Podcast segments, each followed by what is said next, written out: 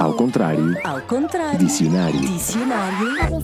Dicionário. Ao Ao contrário. contrário. Pensa numa casa ou em várias casas juntas. Cada casa tem várias salas.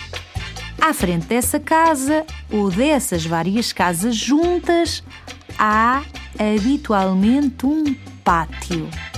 Eu acho que ainda dei poucas pistas. Será que já descobriste a palavra em que eu estou a pensar? Essa casa ou essas casas estão fechadas durante a madrugada, porque algumas estão abertas depois do sol se esconder. Muitas abrem cedo. Durante o dia há horas de silêncio. A seguir a uma hora de silêncio, ouve-se um sino ou um sinal sonoro muito alto. Logo a seguir, ouvem-se muitas pessoas. Há quem corra, quem grite, quem brinque, quem se ria, quem converse ou quem nesse pátio fica em silêncio. A ler, por exemplo. E nessas salas, o que é que acontece nessas salas? Perguntas tu.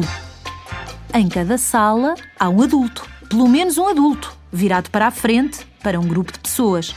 Essas pessoas podem ser crianças ou adultos também. Também há casas destas para adultos. Será que este local de que te estou a falar eh, não te é familiar?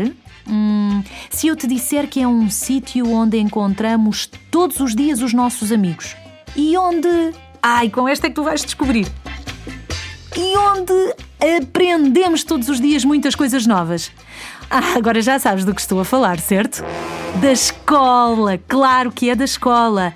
E quem frequenta a escola é um aluno, é um estudante, porque está a estudar. Boa, acertaste mais uma vez.